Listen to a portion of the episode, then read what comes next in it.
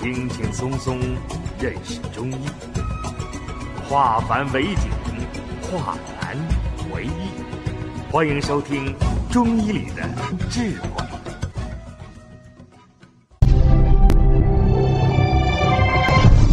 下面我们开始讲课。今天我讲发热。发热是指身体的体温异常的升高。发热作为小儿常见病种之一，它往往是由于某种急性或者慢性病导致而成。在中医认为，发烧分为外感风寒和内伤饮食而致。下面我就讲发烧的几种情况。讲一下它的风行令治，看一下外感风寒的小儿，由于身体娇嫩，脏腑志气至阳，肺胃为功能低下，所以导致孩子对外界的寒热极容易受到侵袭。而且孩子是不知温寒，自己不能调节自己的体温，往往就会导致寒邪袭肺，肺和皮毛开窍于鼻，胃阳遏滞，邪气相增，产生热量。这就是外感风寒的热从哪里来？因为风寒系表，所以胃阳必遏制，寒邪急着入侵，正气不让它进去，寒邪跟正气之间就产生了一种力量的较量，寒邪之争而产生的较量而产生的热量。表现在孩子身体上，就是发热。寒邪入侵吸肺，就会导致孩子宣发功能失掉，所以鼻塞、打喷嚏、流鼻涕、咳嗽，宣发功能失去，孩子就没有汗，所以导致他无汗。因风寒引起的发热，我们概括一点来讲，就是孩子他寒热不能自调，皮肤机体最容易受到寒邪入侵。而内伤饮食是什么？就是孩子由于吃的多，难于消化，久而久之，这些消化不了的成分用热。表现在体温上发热，所以我们在治疗的时候，我们一定要根据他的情况来进。那风寒感冒的发热的主症是什么？风寒发热的主症，第一一定要留的是清奇、打喷嚏、咳嗽、恶寒、无汗、舌。往往是白的，啊，舌质偏白，子纹是红色，口不渴，因为它没有汗，所以呢，水分也散不出去，它的尿也就表现清长。那我们看，风寒西表之后，为什么会形成这么几种原因？刚才讲。风寒细表之后，毛孔就被堵住了。毛孔一堵住，就没有汗。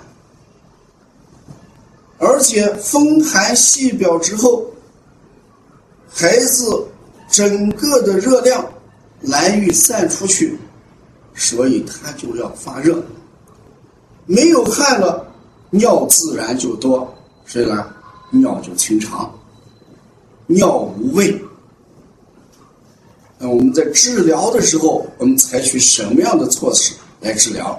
那我们往往就是解表发汗，解表发汗清热。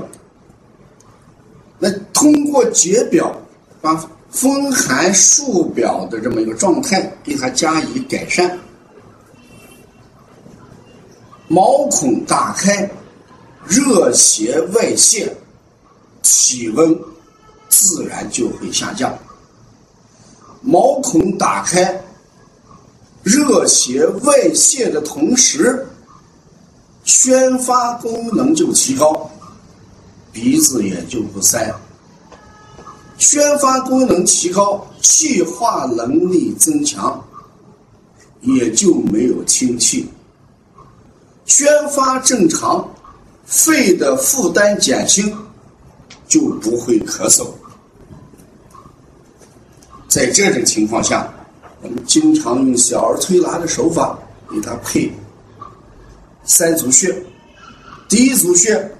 开前门，推坎宫，揉太阳。用这三个穴位，主要是疏风、解表、止头痛。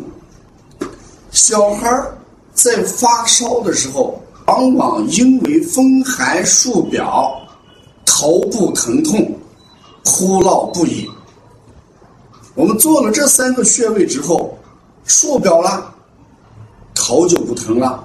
特别在揉太阳穴，揉太阳穴就是改善孩子的头疼情况啊，这就叫疏风解表止痛。第二组穴，我们用的是掐揉两扇门，揉耳后高骨，拉合谷，拉肩颈。这四个穴主要在发汗，两扇门手背上一个发汗的要穴，耳后高骨解表发汗的要穴，合谷、肩颈都是发汗的要穴。一个孩子在发热、没有汗的情况下。我们把这四个穴位组合在一起来做，孩子的汗就发出来。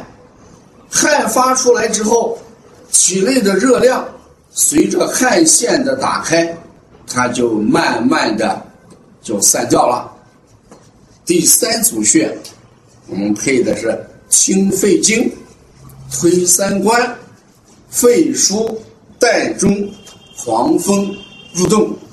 我们看这一组穴，肺腧那是清肺之寒，三关温肺，膻中肺腧有解散寒、止咳，黄风入洞有宣肺、解决鼻塞的问题，所以这一组穴它主要用的是。